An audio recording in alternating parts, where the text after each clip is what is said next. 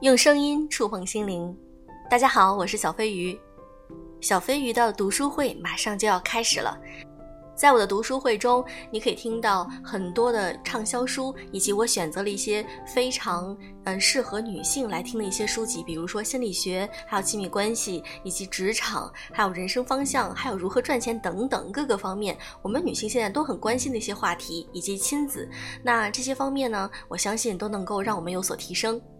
一起来关注我的微信公众号“优质女士必修课”吧。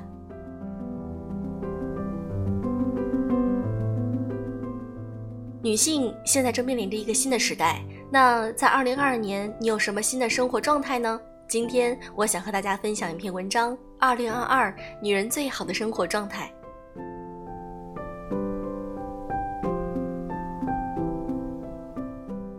面容干净，生活自律。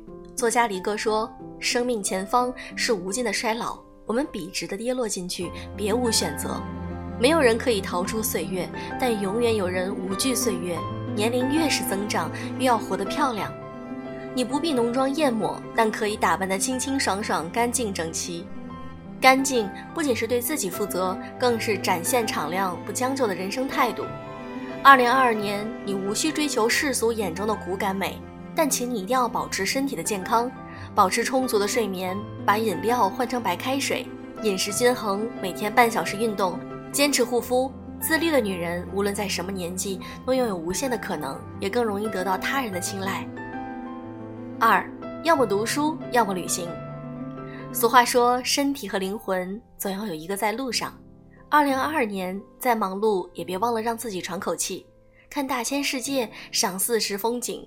一路走走停停，享受潇洒和惬意，找回最真的自己。柴米油盐纵然枯燥琐碎，也别忘了去翻阅一本自己喜欢的书，读别人的人生，收获自己的感悟。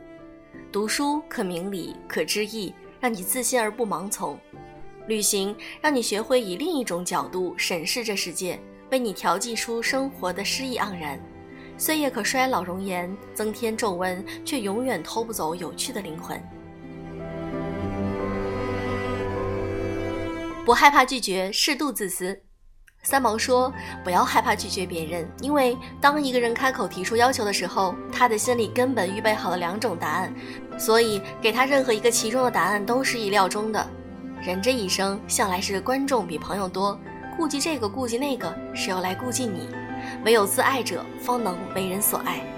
无论何时，都保持自己的脾气和底线，只讨好自己，不强求，不将就，不刻意。”正如季羡林在书中写道：“能够百分之六十的为他人着想，百分之四十为自己着想，他就是一个及格的好人。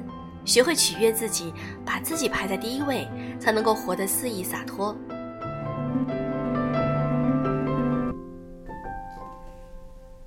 活成一棵树，别做一根藤。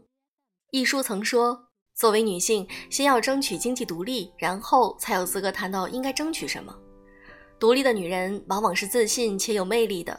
一份事业不仅让女人有了养活自己的能力，更是一个不断提升自己的窗口。精神世界的充实丰盈，眼界的开阔提升，才更从容地面对人生的荆棘坎坷。这个世界没有永恒的童话，掌心朝上、失去社会竞争力的女人，太容易落得被嫌弃的下场。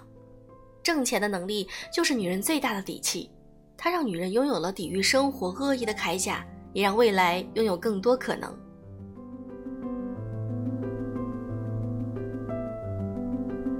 少动气，常开怀。毕淑敏曾说：“对一个女性而言，最有害的东西就是怨恨和内疚。前者让我们把恶毒的能量对准他人，后者则是调转枪口，把这种负面的情绪对准了自身。人生在世，很多病是被气出来的。”殊不知，对于烂人烂事儿，最高贵的惩罚是沉默，最狠的报复是无视。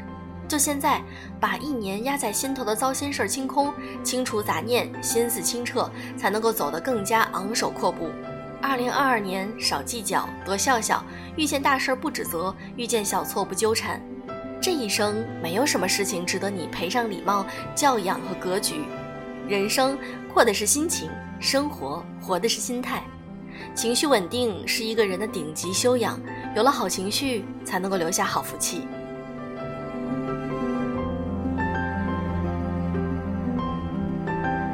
有一颗不服老的心。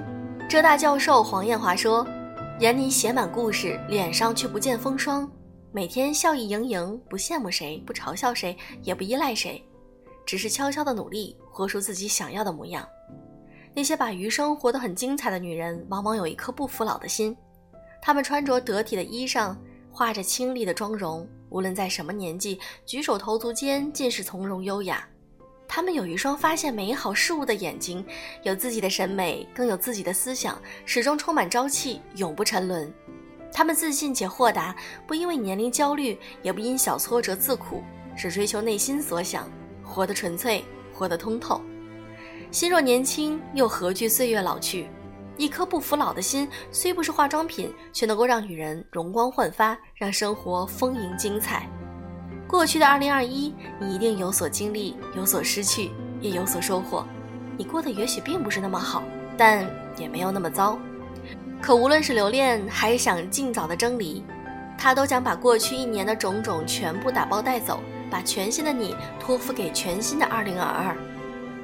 二零二二，一切重新来过，记得要好好生活哦。